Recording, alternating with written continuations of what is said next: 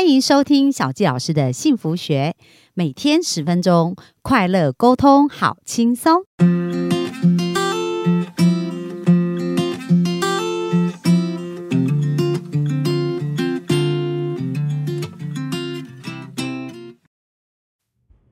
欢迎收听小教老师的幸福学，很开心又在空中跟大家见面。那大家有没有觉觉得我们长知识了呢？我们非常感谢我们的子谦律师哦，提供很多法律的这些案子啊，然后让我们更加知道说，哎，怎么在生活当中去预防这些事情，而不要等到在法庭见，这样关系都被破坏了。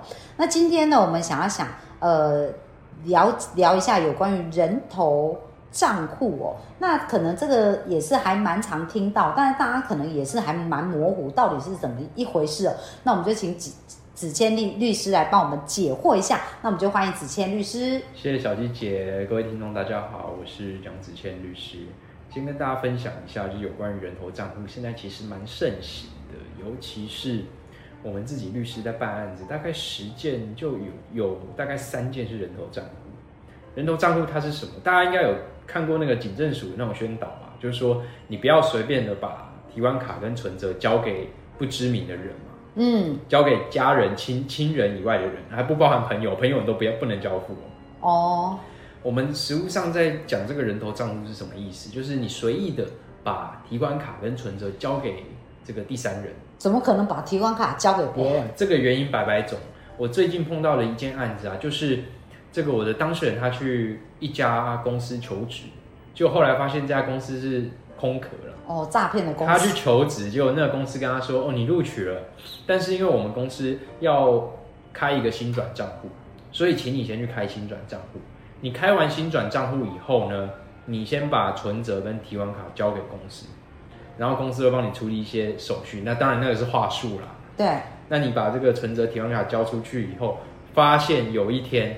你的你就收到了银行的警示警示账户通知顾客函，那个警示账户顾客通知函告诉你说你的账户被冻结了。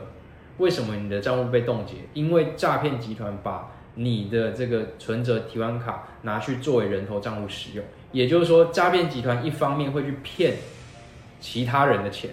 然后再请这些被害人把钱汇到你提供的这个人头账户哦，然后他们再把这个人头账户里面的钱透过车手的方式去把它提提领走，你就是中间的这个桥梁。可是他提款卡不是还他，那他怎么提出去啊？哦，提款卡都交给公司了，啊，就一直交给公司没拿回来哦。对对，当然说公司会借故拖延，说不还你或者怎么样的。哦，他就借故这小小一段时间，然后就去做这些。这个是我们。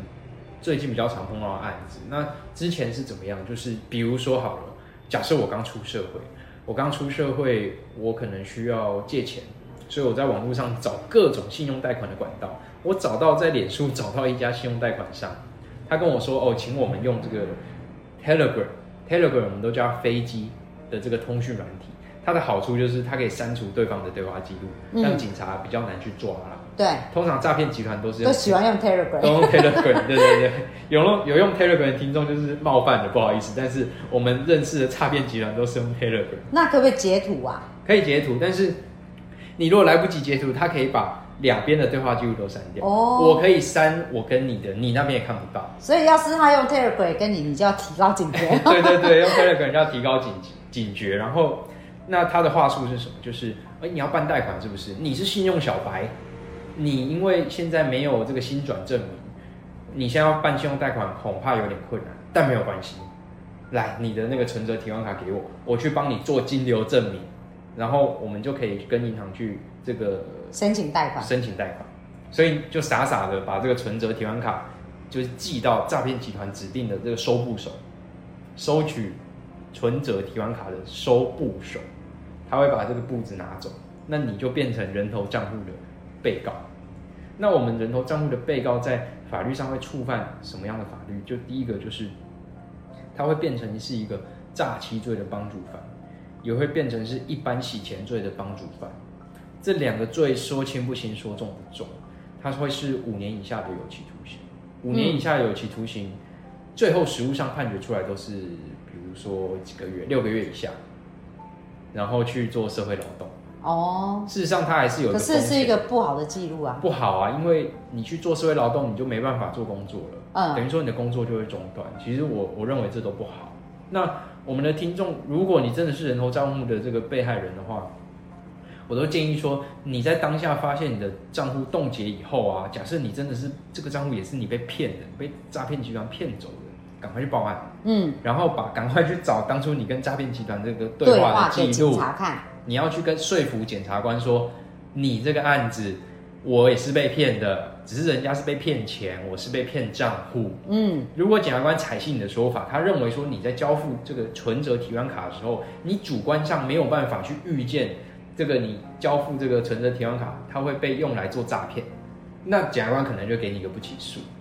我会说这种案子，它必须在侦查中先行处理的原因，是因为根据司改司改会的统计，司法改革基金会它的统计啊，人头账户，如果你一旦被检察官起诉，你的定罪率是百分之九十八。哇，这么高，所以基本上这个案子到已经起诉进到法院，我们通常都判断说这个案子很难打无罪的机会非常低。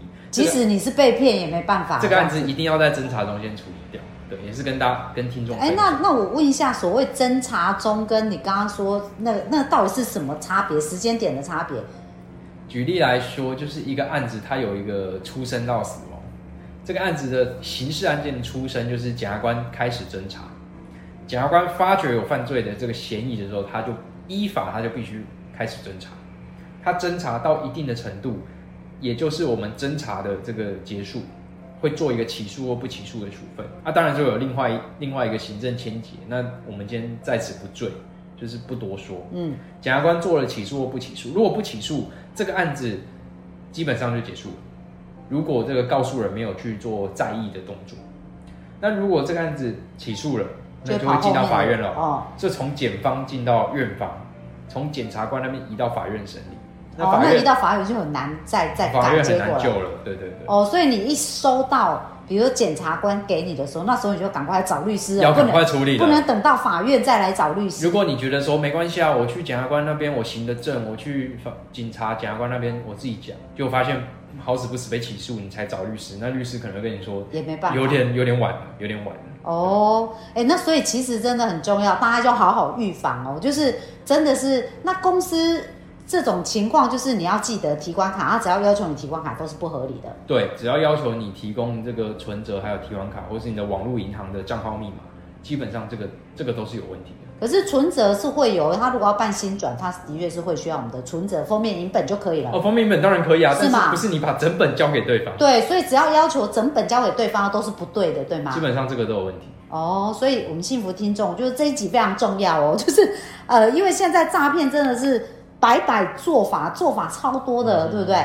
防不胜防。可是基础原则我们要知道啊，就是账户不能给，就是存折不能给，然后提款卡不能给，对对不对？这是一定的。那身份证正本也不能给，对，就银本可以，但是最好上面是不是也要写是否什么什么用途？当然当然，你一定要去加注说这个限公司开户使用或是怎么样，对对你要限定用途啦。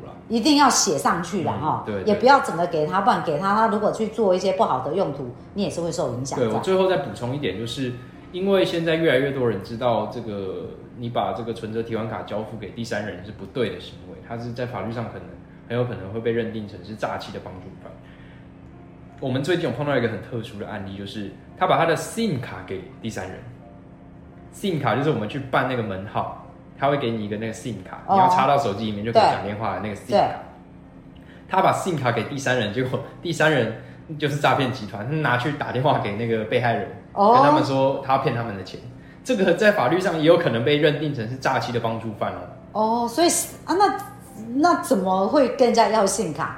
还是是遗失？如果遗失，要赶快报案。对，遗失要赶快报案，所以你不要随意的把 SIM 卡交付给别人。我们有遇过一个状况，就是说我去办了这个门号，我只是为了拿那个 iPhone 啦，我没有真的要打电话。网络上有人跟我收购，我就把我的 SIM 卡卖给他了，电话费也是他缴的，账单也是寄到他家。结果有一天发现警察传唤我去作证，因为那个拿到 SIM 卡那个人拿去骗人家。哦，所以大家也要知道信卡，不 要随便转转卖给别人，因为还是你的名字过户就没关系啊，对不对？过户没有关系。除非你把这个门号过户，但如果是你，你就把它保存好，对对对。不要为了赚那几百块、几千块，然后结果后来自己的账户都小季姐有没有觉得社会很险恶？不过就是大开眼界，但是我们就是重点是我们不要说每天都在想这件事情，因为这也是会有负面能量。可是至少我们有这样的知识，所以如果说哎不小心遇到这样的事情，我们可以知道怎么保护自己啊，对对对，保护周围的人。那小佳老师录这这一系列也是希望说，哎大家对于法律这件事有一些尝试，然后希望说，哎我们在生活当中呢能够更安全。哦，在在这个部分，那呃，非常感谢子轩律师跟我们分享这个人头账户的部分。